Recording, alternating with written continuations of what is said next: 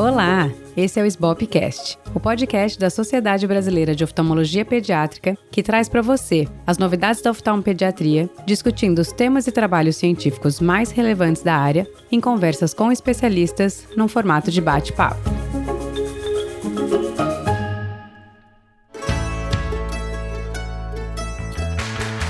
Eu sou a Júlia Rosseto, atual presidente da SBOP, e hoje eu vou falar sobre inteligência artificial e a oftalmologia, como se preparar para o futuro. E para falar sobre esse assunto, eu queria convidar o Dr. Alexandre Rosa, que é professor de oftalmologia na Universidade Federal do Pará, tem doutorado pela Faculdade de Medicina da USP e é membro do Comitê de Inovação do CBO e da SBRV, e o Dr. Rafael Scherer, que também é doutor em oftalmologia pela USP, com especialização atualmente no Bascom Palmer, em Miami, e atual CEO da HeadCheck, teleoftalmologia. Sejam bem-vindos. Obrigado, antes de mais nada, pelo convite, Júlia. Obrigado, Júlia. Vai ser um prazer. E para a gente começar, só, Alexandre, me conta como é que você se envolveu com esse mundo de inovação e conta um pouquinho como é que você chegou aqui nesse ponto. Legal, a gente estava conversando um pouquinho sobre isso, né? Então, uh, eu meio que fui dragado por esse mundo, né? É uma coisa que eu sempre gostei bastante uh, desse mundo de inovação. Já tive a oportunidade de algumas vezes ali para a região do Vale do Silício. Em 2019 fiz um, um, sabático lá com a família, fiquei uns dois meses lá junto com a família inteira e todo mundo perguntava, putz, mas você não vai conhecer nenhum serviço de oftalmologia? Eu disse, não, quero conhecer só empresas de tecnologia. Passei um tempo lá e mergulhei bastante nesse mundo, uh, conheci bastante gente dentro da Google, dentro do Dropbox, uh, DocuSign. É interessante que é um, um universo onde você conversa com muita gente e as pessoas te conectam com muitas pessoas. E aí, uma das pessoas que também a gente conversou muito sobre essa, esse novo mercado de oftalmologia foi o Rafael, né? O Rafa, por isso que ele está aqui hoje. O Rafael foi meu, foi meu aluno, né? Foi meu residente na, aqui na UFPA. E a gente estava conversando sobre isso agora, né? Estava brincando que no terceiro ano de residência o Rafael me falou, professor, queria fazer retina, me arruma uma carta de recomendação. E aí eu olhei para eles, cara, tu não tem perfil de retinólogo, o que, que tu queres fazer realmente na vida? Aí disse, olha, eu adoro programar, adoro, enfim, inventar coisas. Ué, por que tu não vai fazer alguma coisa nesse sentido? E aí, alguns meses depois, o Rafael veio na minha casa para conversar, professor, sabe aquela ideia que você me deu? Olha, tá aqui, eu criei uma, uma empresa de, tele, de teleloud de oftalmologia, que é a RedCheck, topo entrar junto nessa empreitada, enfim. Aí estamos aqui junto. A gente é um dos membros da RedCheck, junto com o Alexandre Taleb, e a gente está aqui para conversar sobre essa ideia de inovação e inteligência artificial na oftalmologia. É interessante, já deu, levantou a bola aí para o Rafael. Conta um pouquinho agora o que, que você está fazendo aí em Miami, como é que foi depois dessa primeira pontapé? Então, olha só, Júlia, eu sempre fui aficionado por tecnologia.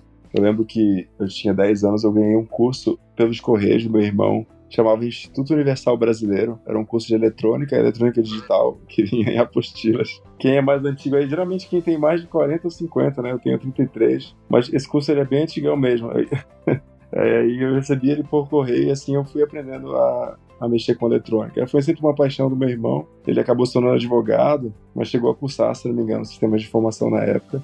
E eu acho que um pouco da paixão dele reverberou em mim. Eu acabei, na época, cursando medicina. Eu sou natural do estado do Pará, então, na minha cidade, no caso Santarém, não existia graduação em engenharia. E, muito bem, eu, eu prestei vestibular para, na época, assim, por puro, puro acaso, né?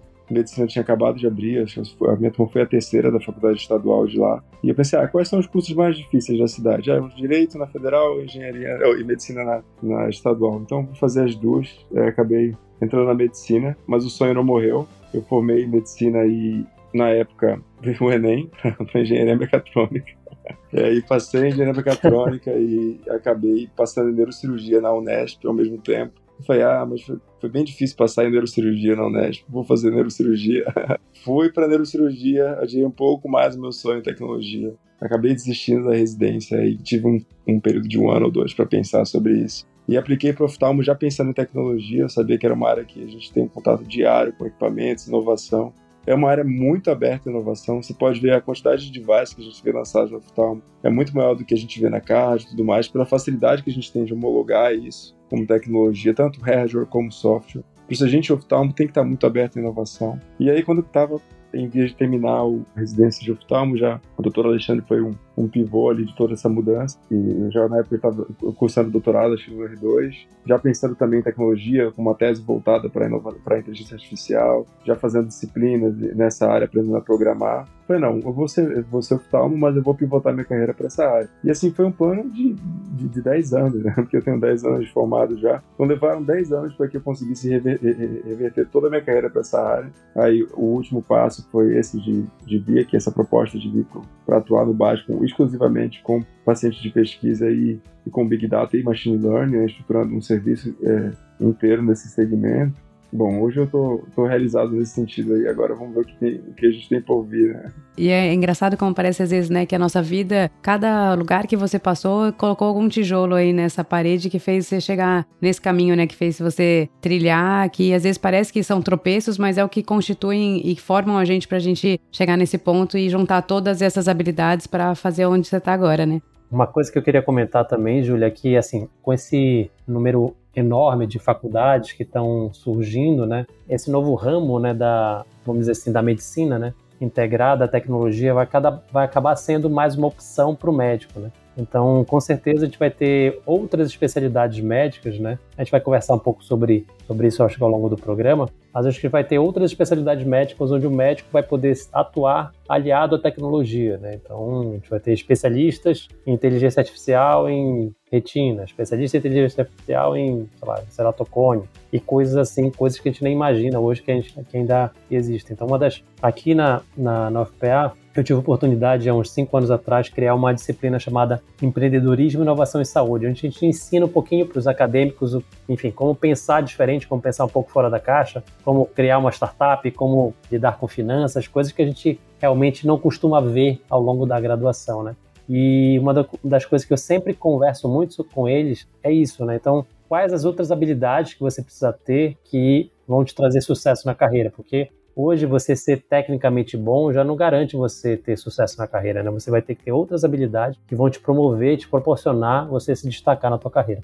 É, na verdade, acho que esse é o grande desafio, né? De reconhecer o que vai ser superado e substituído e desenvolver aquilo que vai ser necessário e que vai se destacar numa realidade futura, né? E nessa linha, Alexandre, eu queria que você falasse para mim o que, que você acha que a inteligência artificial e essas inovações trouxeram para a oftalmologia e trarão nos próximos anos em termos de mudança na oftalmologia. O que, que você já vê e o que, que você vê para os próximos anos que já está aí?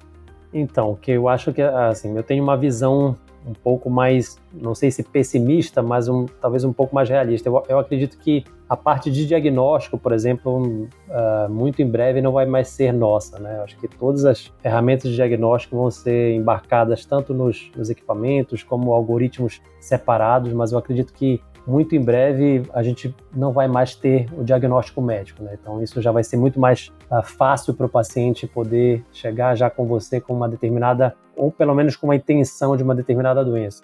E aí isso levanta duas, duas grandes questões, né?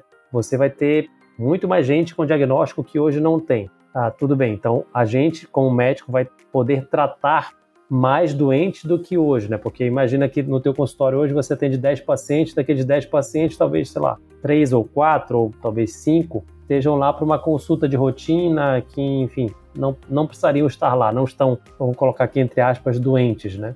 Então você abriria mais espaço na tua agenda para poder atender mais pacientes doentes, né?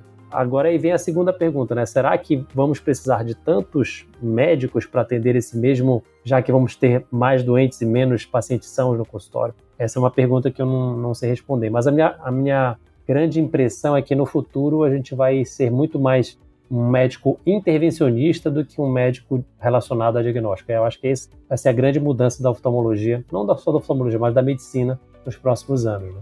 É engraçado você falando isso, que assim, dentro da oftalmopediatria eu penso nisso, eu concordo com você, eu penso assim, vamos supor, a gente vai, eu tenho certeza que vai melhorar a triagem oftalmológica infantil. E aí você cai nessa que você comentou que você vai dispensar exames para crianças normais, mas por outro lado você vai triar muito mais crianças e vai achar muito mais crianças que hoje estão subdiagnosticadas e não têm acesso à saúde, e aí você traz essas crianças. Então assim, talvez essa, essa demanda só se regule de você não fazer consultas que talvez sejam desnecessárias e você otimizar os recursos e, assim, você tratar mesmo quem mais precisa. E outra coisa que você falou diagnóstico, eu vejo na nossa prática, assim, eu imagino que a, o exame do estrabismo, porque a gente tem um exame muito artesanal, né? Quando a gente fala de retina ou tudo que é apoiado mais em imagem, parece mais suscetível a essas mudanças, né? Mas eu fico pensando, eu acho que assim, o nosso exame, por exemplo, de medida de estrabismo, de você ficar ali nove posições do olhar e faz aquele monte de medida, que isso provavelmente daqui a pouco vai ser obtido de uma forma mais fácil, mas não deixa de você ter que raciocinar em cima daquilo, planejar e que a cirurgia continue exigindo, né, que você tome decisões na hora que não são, não vão ser previstas por um diagnóstico que vai quantificar de repente o estrabismo, mas que esse diagnóstico pode auxiliar a gente e, e acelerar o nosso tempo de consultório, né? Vai nesse sentido, né, de você otimizar essas habilidades que não vão ser substituídas, pelo menos não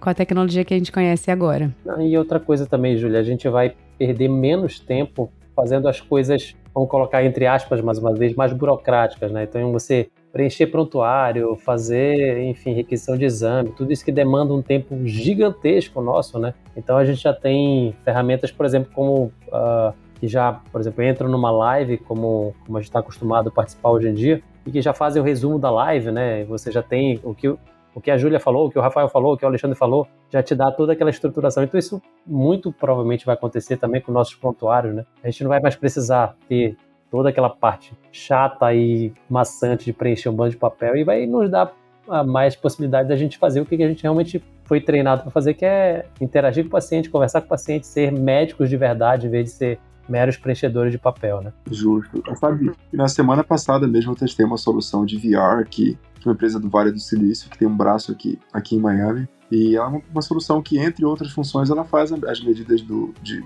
as posições de medidas de estrabismo, binocular e monocular, com óculos de VR, e uma, e uma câmera para avaliar a posição da pupila, né? Então a gente está falando de uma solução que, na verdade, não é uma solução específica, eles usam um óculos de, de verdade virtual genérico, só que com um software específico. Então, eu acredito que sim, a, a oftalmologia pediátrica tem muito a ganhar com isso.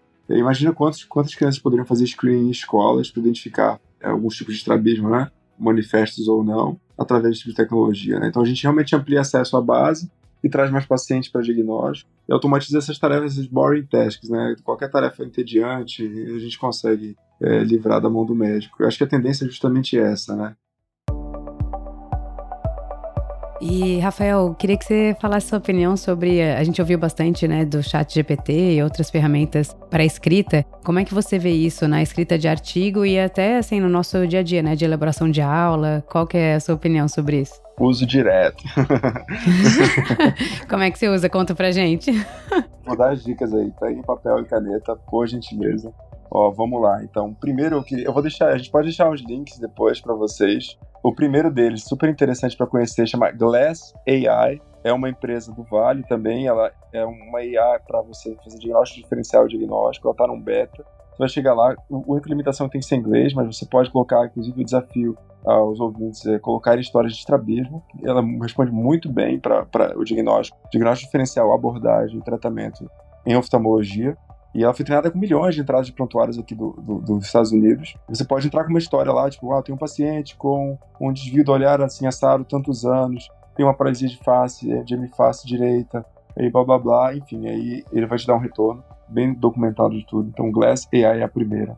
Falando especificamente de artigos científicos, eu uso bastante o Chat PDF, que é um, uma solução onde você pode colocar um, um, PDF ali, você carrega um PDF, ele vai te dar uma lista dos três primeiros principais respostas que você pode, perguntas que você pode fazer para aquele PDF. Você pode perguntar livremente, você pode conversar com o PDF, pedir para elaborar textos, parágrafos inteiros com base naquele conteúdo, ele vai citar as referências, inclusive. É muito bom. É, é, para esse dia a dia de escrita de artigos. É óbvio que tem, existe uma coisa chamada alucinação desses modelos de linguagem a gente chama de LLMs, né? Grandes modelos de linguagem. Eles alucinam mesmo, e, e, o duro é porque eles alucinam de uma forma muito convincente. Então, eu já faço no meio dessa empolgação toda uma ressalva. Você tem que ficar muito atento ao que você está fazendo, você tem que saber aquilo que você está fazendo para poder usar esses modelos. Então, não é o tipo de solução que você vai falar assim, ah, não sei nada sobre isso, eu vou usar. Então, você tem que saber muito sobre aquilo e você tem que estar muito seguro para ler aquilo e ter o senso crítico de entender que, por mais convincente que seja e organizado aquele discurso, às vezes ele pode ser uma grande de uma mentira. Na verdade, assim, o completo oposto da verdade, né? Aí, então, assim, vale essa ressalva. Eu uso bastante também o Elist. O Elist é uma solução onde você pode lançar e subir vários PDFs, artigos ao mesmo tempo, e você pode fazer o que a gente chama de uma busca semântica entre eles. Você vai jogar uma pergunta, ele vai te responder em qual artigo, em qual trecho está a resposta. Então, se chama busca semântica, utilíssimo. Eu uso também várias outras soluções ali, mas o próprio chat GPT é uma solução plausível. O problema dele é que ele não é limitado ao contexto, então ele acaba ele é de um contexto amplo. Então você pode perguntar qualquer coisa e responder qualquer coisa, né? Sobre a Lua ou sobre o estrabismo, mas aí por conta dessa liberdade toda de conteúdo, ele alucina mais. Então você tem que ser muito cuidadoso em como você vai perguntar. Tão cuidadoso que hoje existe uma ciência chamada prompt engineering, né? É a arte de perguntar para esses modelos. É, então eu sou super a favor, resumindo a história, em relação ao uso desses modelos para acelerar, agilizar essa escrita, essas tarefas é, entediantes, mas desde que você tenha um, um senso crítico de como usar não só esse, mas qualquer modelo no dia a dia. Vamos colocar tudo isso na, na, descrição do episódio, que com certeza isso é muito útil mesmo. Essas ferramentas até para você preparar a aula, assim. Outro dia eu coloquei no chat GPT a avaliação visual pelo pediatra, que era uma aula que eu ia fazer. E ele, assim, dá 10 tópicos para esse tema. E ele fez uma lista super estruturada de coisas que eu nem não ia colocar na aula, assim, porque às vezes você faz tanto a mesma coisa e tem algumas coisas óbvias que não passam. Então, assim, eu acho que vale nesse sentido, né? Uma coisa que você sabe, que você tem expertise e você vai perguntar ali, porque às vezes é uma forma de organizar o raciocínio, né? Ou uma forma de ver isso com mais clareza, mais concisão, como você falou, usar com responsabilidade, porque muitas vezes, assim, a questão, o que eu acho aí da soft skill, né, de você, de você usar isso, por exemplo, uma aula, é que a beleza da aula, tá? Não é você falar tudo que tem que ser falado, é a forma como você fala, né? É, é você induzir a pessoa a prestar atenção com o caso de um paciente seu. É você montar aquela aula com aquele storytelling que você começa provocando ali com o um paciente, que a pessoa fica curiosa ou não quer perder aquele diagnóstico, como é que você faz para não perder esse tipo de paciente? Enfim, eu acho que isso não substitui, né? Mas às vezes ajuda a gente. Você usa aquilo como aliado e usa a sua expertise que ele não vai te dar para fazer isso um produto único. É, eu comparo muito esses modelos de linguagem a um papagaio. Se você perguntar algo para um papagaio, ele não vai deixar de falar. Você pode perguntar qualquer coisa, ele vai falar. Certo ou errado, ele vai falar. Então, assim, e ele não vai entender nada sobre o que ele está falando de fato, né? Ele não tem um entendimento profundo sobre aquilo, ele só está soltando uma palavra atrás da outra. Na verdade, se você for analisar a fundo a forma como, esse, como esses modelos são treinados, eles justamente são treinados para conseguir alinhar tokens, né? A gente chama de token cada palavra, cada componente de uma frase, então, ele é treinado para isso, ele é treinado para analisar um texto e conseguir reproduzir ele, colocar a próxima palavra como se ela fosse um tijolo, da forma mais adequada. Então, é por conta disso que eles conseguem desenvolver também textos longos e complexos, que são muito bem encadeados sintática e semanticamente, tendo um conteúdo correto ou não. Então, se a gente tivesse entendimento, opa, isso é um papagaio, e você usa alguma ferramenta para, por exemplo, você está com o seu artigo escrito, você usa para concisão, para correção essas ferramentas ou só para quando você vai a, ah, fazer a coleta mesmo de informação e saber qual referência usar, enfim, saber onde aquilo foi citado ou até como você falou, né, para explorar melhor os artigos que você já escolheu? Na verdade, eu uso para todas as etapas, desde a concepção, a gente pode usar alguma coisa, assim, algumas ferramentas para data prospection, né, você entender melhor os seus dados até mesmo ao, ao final, quando você está é, checando o texto final, a gente pode utilizar para sumarização, no caso para você criar um resumo, ou mesmo, é, eu usava muito uma ferramenta chamada Grammarly, ela é paga, mas aqui a gente tem no próprio serviço, o Microsoft acabou embarcando todas essas ferramentas com AI, né? Mas ela tem uma versão que é free ainda. Eu uso. Ela tem uma versão free que, ela, que faz essa correção de texto e de, de né, mais de gramática e um pouco de concisão. Se você for precisar de mais ferramentas, ela paga, mas o básico ali, ela ainda tem. Ó... Mas sabe o que é o fantástico da, Microsoft que me deixou de, de boca aberta? Por, já, já usar há muito tempo o Grammarly a da Microsoft, eu falei, ah, vou habilitar os recursos extras aqui, vou abrir aqui. Eu tava mexendo lá, nunca tinha usado um Microsoft pago na minha vida. Aí fui lá, e muito menos o Acrobat de PDF, né? Mas enfim, aí eu fui lá clicar, cara, dá para fazer assim, eu quero que essa AI é, corrija meu discurso se ele tiver muito pouco inclusivo, se ele tiver muito pouco inclusivo em relação a gênero, se ele for, então assim, a gente está falando de detalhes assim absurdos em relação à semântica, né? Não só a sintaxe. E todas essas opções estão disponíveis hoje. Assim, é fantástico, né? Aí hoje em dia o meu Word fica mais pintado do que um arco-íris e eu nem sei o que é que tá errado lá hoje, alguma coisa. Agora é interessante, né, né, Julia e Rafa, a gente, cara, se você imaginar que essas LLMs elas surgiram, cara, em novembro do ano passado que surgiu o ChatGPT, a gente não tem nem um ano, né? A quantidade de coisa que a gente surgiu baseado nessas LLMs, né, cara? É impressionante. Só fala aí o que, que é LLM, porque eu acho que o pessoal, que deve gente que não deve estar tá nem acompanhando, deve estar tá falando, meu Deus, que língua é essa que eles estão falando? é, chama modelo de linguagem large, modelo de linguagem ampliada, né? Então, são é, ChatGPT, Bard, né? Todas essas que vieram na sequência, o Copilot, que é, da, que é uma, uma, uma da Microsoft, né? Então, se você pensar o quanto a gente vai progredir, cara, daqui a em 5 anos, 10 anos, eu sou muito esperançoso que a gente vai, vai chegar em, em realmente em cada vez mais algoritmos cada vez mais precisos com o que a gente quer. E Alexandre, falando nisso, assim, outro, outra, a gente já comentou até aqui, mas sobre soft skills, né? Explica para quem tá ouvindo a gente o que, que são as soft skills e dentro de tudo isso que a gente já tá falando aqui, né, de mudança diagnóstica, mudança de como a gente escreve, o que que você acha que são as soft skills que o oftalmologista precisa desenvolver? Legal. Então, bom, soft skills é só relembrando, né, os hard skills são as, as nossas competências técnicas, né? Então a gente estudou para ser médico, oftalmologista, então são as competências que nos torna iguais uh, perante os nossos pares, né? Então eu, eu, tenho uma frase que eu falo que a, que a universidade ela, é, ela é uma fábrica de iguais, né? Então você sai da universidade exatamente da mesma forma que a outra pessoa que estava na cadeirinha do teu lado, né? E isso é uma das grandes críticas que a gente tem ao modelo de ensino tradicional, né? Então, se você for parar para olhar o modelo de educação como um negócio, né? Então, imagina assim, ó, que você tem 40 crianças, você vai colocar essas 40 crianças numa sala, você vai aplicar exatamente o mesmo, o mesmo conteúdo para todas essas 40 crianças,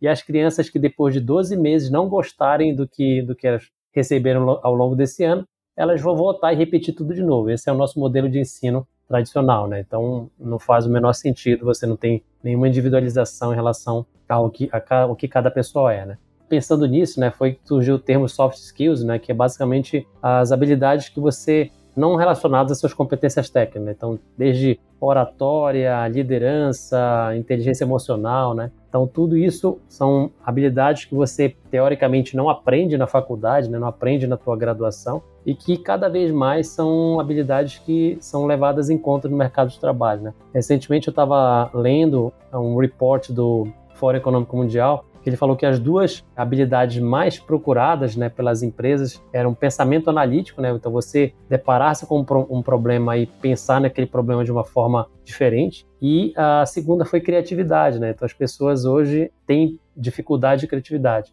E isso, para mim, é uma das grandes críticas que eu faço a esses modelos hoje, como eles nos apresentam a resposta. Até mesmo, por exemplo, o ChatGPT, o Bard, porque eles limitam muito a criatividade. Então eu vejo que talvez a gente esteja criando uma geração de pessoas que estão acostumadas com uma resposta. Né? Então, por exemplo, quando você faz hoje uma pergunta uh, no Google, digita que você tem aquela barra em branco para você digitar o que é, vamos sei lá, o que é estrabismo, você vai ter várias opções de resposta, né? Mas quando você digita uma, uma pergunta dessa fechada dentro do modelo desse de linguagem como o Bard ou o ChatGPT, você vai ter uma resposta, né? Então isso é uma grande crítica que eu tenho, né? Porque você limita muito a tua, tua acreditar. Você vai acreditar que aquilo ali é ou não verdade, né? E é como o Rafa falou, né? A gente ainda tem que considerar que esses modelos eles é, têm essa essa alucinação, né? Que a gente encontra de vez em quando e que isso pode trazer uma resposta que é, é completamente enviesada. Recentemente eu estava lendo um, um, editorial do Harari sobre isso, né? Que ele tava, o Yuval Noah Harari, para quem não, não acompanhou, é o, o, autor do Sapiens, que eu, é um livro que eu recomendo todos leiam. Ele estava falando que a gente passa hoje na cultura humana, né? A primeira vez onde nós, seres humanos, não vamos ser responsáveis por criar cultura, né? Então, porque a gente já tem IA que cria música, tem IA que faz a pintura, tem IA que faz imagens, né? Então, é a primeira vez na, na, na, humanidade onde a gente não passa por um. onde a gente tem a possibilidade de outra coisa que não o ser humano criar cultura. E isso também acaba sendo um problema, pode ser um grande problema, né? Porque, não sei, já pensou que se uma IA criar uma religião, ou enfim, um partido político, alguma coisa, você vai ter seguidores naquele, naquele momento. Então, são coisas que a gente precisa levantar, né? E pensar a respeito também. Olha, eu, eu, acho que se der um Google aí já deve ter até criado, viu, Alexandre? pode dar uma pesquisada. Se não criou, em breve, né? E é engraçado isso que vocês falaram, você falou de soft skills, né, de criatividade, pensamento crítico, analítico. Trazendo de novo para o mundo da oftalmopediatria, a gente fez um episódio de como atender criança difícil, que daí eu acho que assim, o que a gente acaba desenvolvendo mais do que o oftalmologista geral é justamente esses soft skills de você ter uma leitura do paciente, de você ter uma abordagem diferente, porque a gente precisa conquistar a criança, né? Você precisa ler ali a emoção da criança, saber como conectar. Você tem toda aquela tensão dos pais que chegam para você com diagnóstico, para uma segunda opinião. Você tem que ter aquela análise prévia que antecede a sua consulta, mas que faz toda a diferença. Vai ser a diferença dela estar tá no seu barco ou não. E assim, eu acho que nesse ponto a oftalmopediatria sai na frente dessas soft skills, porque a gente precisa disso para fazer, mas isso funciona muito bem nos adultos, assim. Às vezes que eu consigo fazer essa leitura e, usar algumas coisas que eu uso com as crianças com adulto, obviamente não infantilizando, né? Mas assim, de você ler e falar, cara, essa pessoa tá apreensiva, ela já foi em cinco pessoas que já falaram coisas semelhantes. Eu falar a mesma coisa não vai mudar nada, não é para isso que ela tá aqui. E eu acho que assim, talvez a gente nesse ponto seja mais desenvolvido até, né? A operar o que a máquina nunca vai operar. Então acho que é interessante isso também, você entender que isso é uma soft skill e aprimorar isso e né, usar isso em, outras, em outros aspectos, ou até explorar o universo adulto, porque com certeza todo mundo se sente mais acolhido quando tem essa troca, né?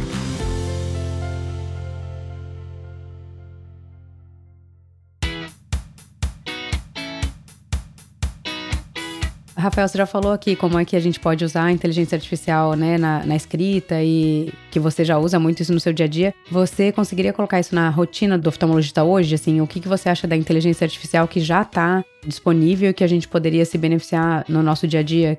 Olha, eu acredito assim que a gente ganha muito assim. Vamos começar da entrada do paciente, né? De, ou melhor, diante do paciente chegar no consultório. Eu acho que a gente tem várias ferramentas de interação com o paciente hoje. Tipo, assim, uma, uma coisa é você passar um Google Form para o paciente preencher dados de pré-consulta, que é uma coisa que a gente já raramente faz hoje no Brasil, né? Gente acaba preenchendo aqueles dados de anamnese, um outro colega acaba tendo um assistente em sala ou em pré-sala para preencher algum dado estruturado. A gente, tem, a gente acaba querendo preencher esses dados. Mas vamos partir do pressuposto que a gente quer otimizar esse tempo de consulta e despender tempo com empatia, com calor humano, que é o que interessa, né? Você deixar toda essa tarefa repetitiva e, e formal fora do consultório. Existem hoje ferramentas para isso. Você consegue automatizar chatbots com sentimento, inclusive com não só com sentimento e empatia, mas com o que chama de sentimento análise, né? Que é, ele vai entender qual é, qual é o tom da resposta do seu paciente.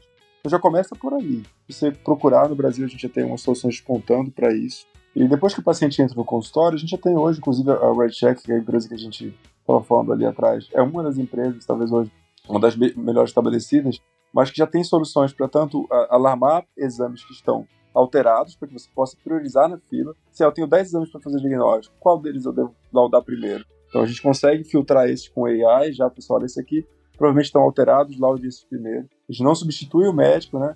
É porque isso depende de aprovação pela Anvisa, a gente tem todo esse cuidado, né, na área de saúde, porque você tem que ter uma, a, ideia, a ideia de que a gente está falando de, em última instância, de vidas, né, do cuidado a um, a um ser humano. É diferente de você liberar uma AI para criar uma música, uma pintura ou algo do tipo, né? então existe uma regulação maior. Mas de todo modo existem essas ferramentas embarcadas, inclusive em hardware no Brasil já, em alguns devices vendidos no Brasil.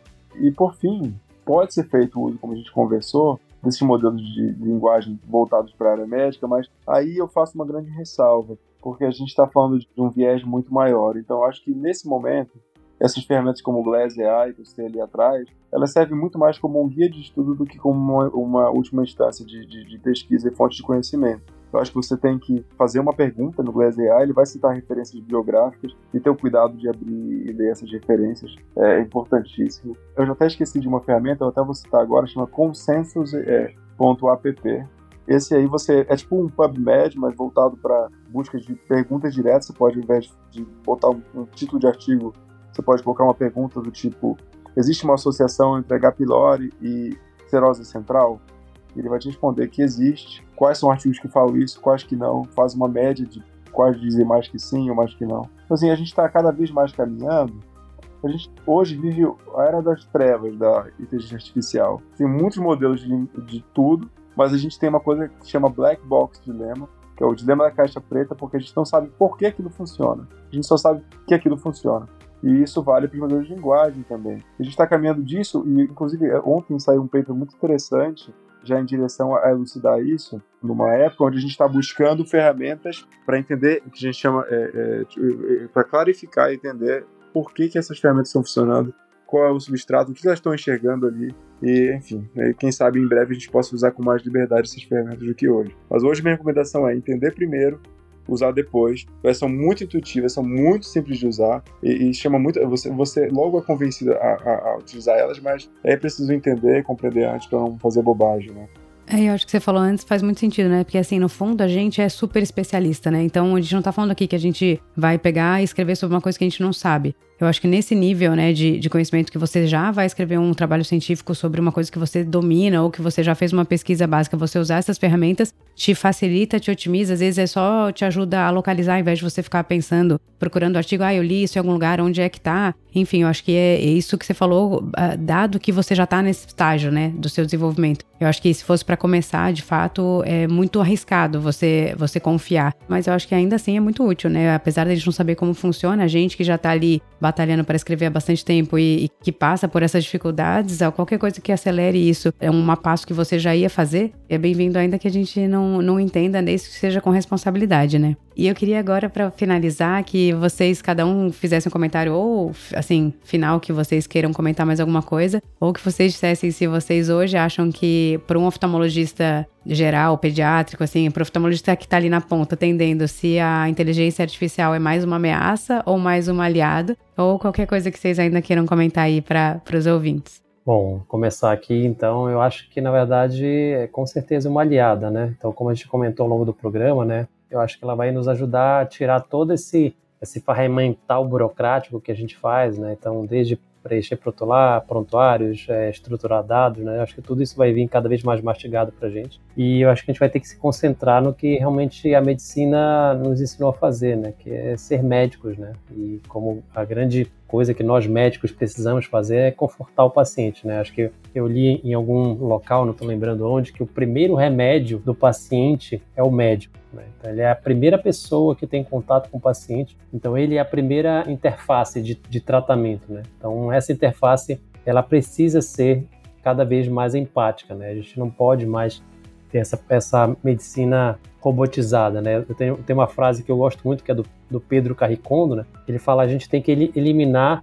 a telemedicina presencial, né? Então, cara, a pessoa está ali fazendo só no fast food, né? Olha, para você é o número um, para você é o número dois, para você é o número três, né? Então, esse, esse médico cada vez mais vai perder espaço, né? A gente tem que trazer a medicina, eu acho, pro, pro que a gente foi feito para criar, que é conversar com as pessoas e ter empatia com o ser humano que está na tua frente. Fantástico, eu, eu, vou complementar a resposta do Alexandre aí. Então, eu, acredito assim que realmente tudo, tudo, depende se é uma ameaça ou não, de como o, cada profissional está se, tá se projetando no mercado. A gente sabe que a oftalmologia em especial, é depois desse movimento que houve na oncologia no país, é, ela é agora a bola da vez em relação a, a, a, essas, essas grandes verticalizadoras, os aglomerados aí que estão comprando tudo. O oftalmologista que ele se projetar como um, um, um robô, um autômato, ele vai ser, na verdade, só um commodity para esses mercados. E realmente você oferecer um serviço humano e empatia é, é onde mora e reside a diferença, né? E a gente a gente tem muito no, no, Brasil a gente tem muito medo da optometria né? por conta dessa discussão toda de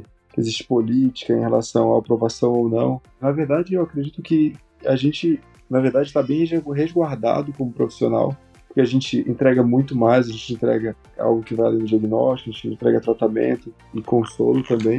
E a prescrição dos óculos, eu acredito que vai ser uma das primeiras ciências que vai, que vai ser automatizada assim, no curto prazo. Então, é justamente aí que mora o perigo, né?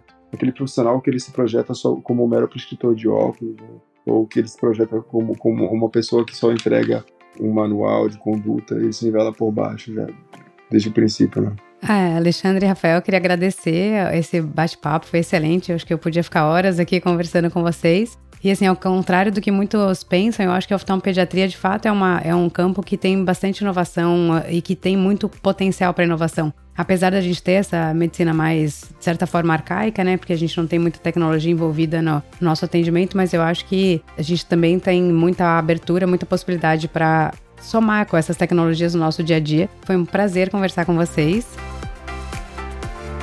E se você gostou, compartilhe com seus amigos e colegas, siga a SBOP no Spotify ou na sua plataforma de preferência. Assim você vai receber a notificação dos novos episódios. E se você quiser falar com a gente, mande uma mensagem no Instagram para arroba Esse foi o SBOPcast.